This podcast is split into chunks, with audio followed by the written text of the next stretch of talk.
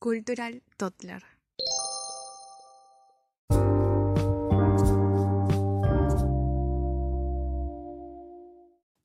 Hola a todos, ¿cómo están? Yo soy Yerka Steph y bienvenidos a Cultural Toddler, episodio número 6.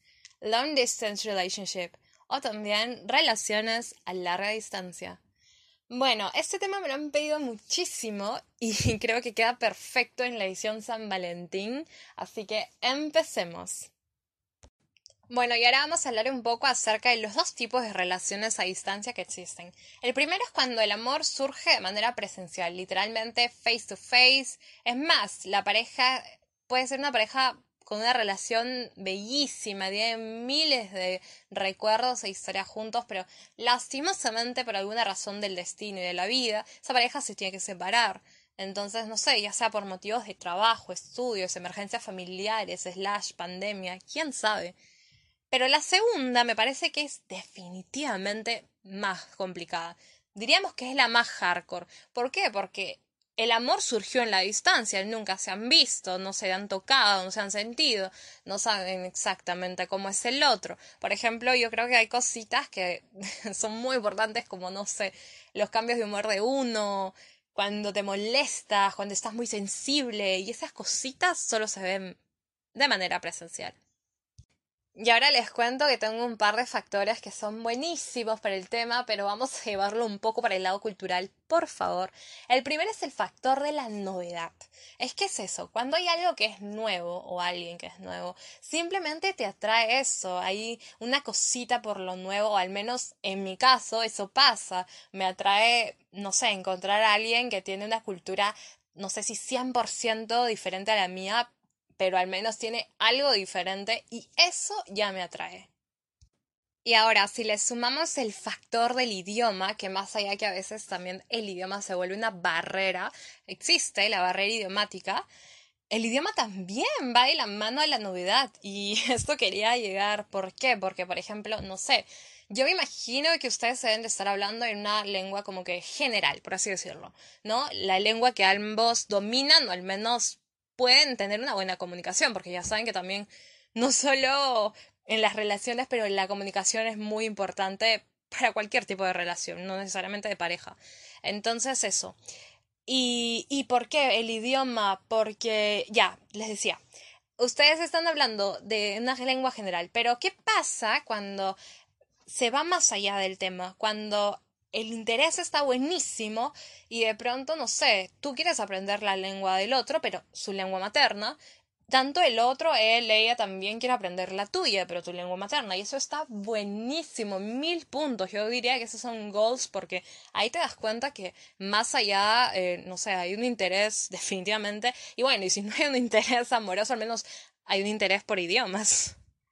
En mi caso, la cosa fue 100% relacionada al idioma definitivamente. Y es más, me pongo a pensar y también fue bastante gracioso porque yo buscaba a alguien para practicar mi inglés y finalmente conozco a alguien que que no tiene el inglés como lengua materna, sino francés, pero no me hablaba en francés, sino en español, entonces, wow, era demasiado confuso la cosa. Pero lo bueno fue que, no sé, mm, me dejó eso, ¿no? Ese interés por querer aprender su lengua materna. Eso es lo que le decía, el interés.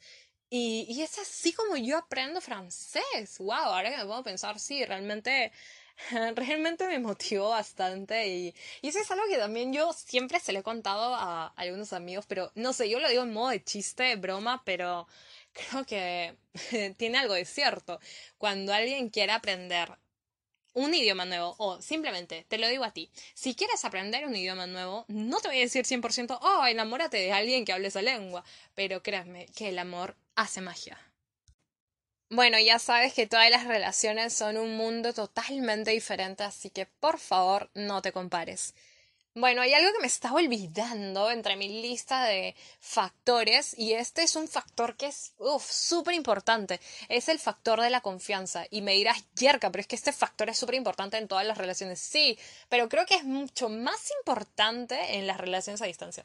Porque es obvio, no tienes a la otra persona face to face, no, no digo que no la puedes como que, oh, controlar, no sean tóxicos, por favor. Pero me refiero que no sabes exactamente lo que está haciendo en su día a día. Entonces Entonces yo creo que mínimo debe haber un update. Yo aconsejo eso, un update, no necesariamente un 24/7, porque qué aburrido tener una persona como chicle.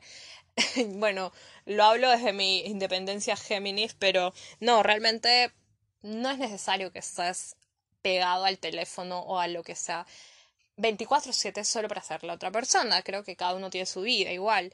Además, no sé, yo diría que también déjenlo un poco al misterio y tal vez puedan tener un tiempo donde ya no se texteen, no sé, cosas así, sino, no sé, tal vez piensen mejor en hacer una llamada o, ¿por qué no?, una videollamada, que es lo que todo el mundo recomienda. Pero bueno, si tal vez no quieren, pueden hacer, iniciar por una llamada. Pero una videollamada es esencial, por favor, no se olviden de eso. Esencial. Bueno, y no me podía ir sin antes dar mi llamado de...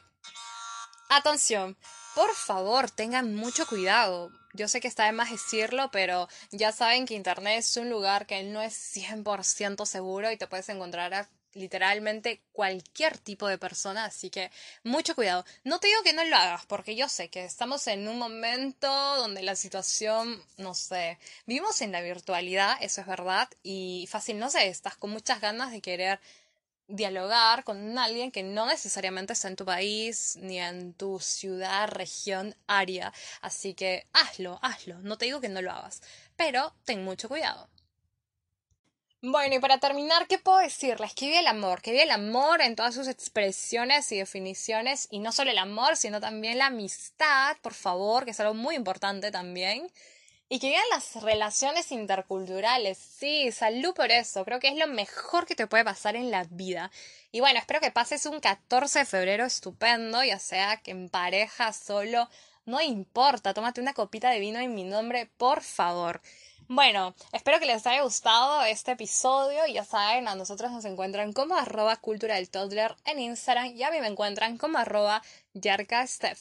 Hasta la próxima.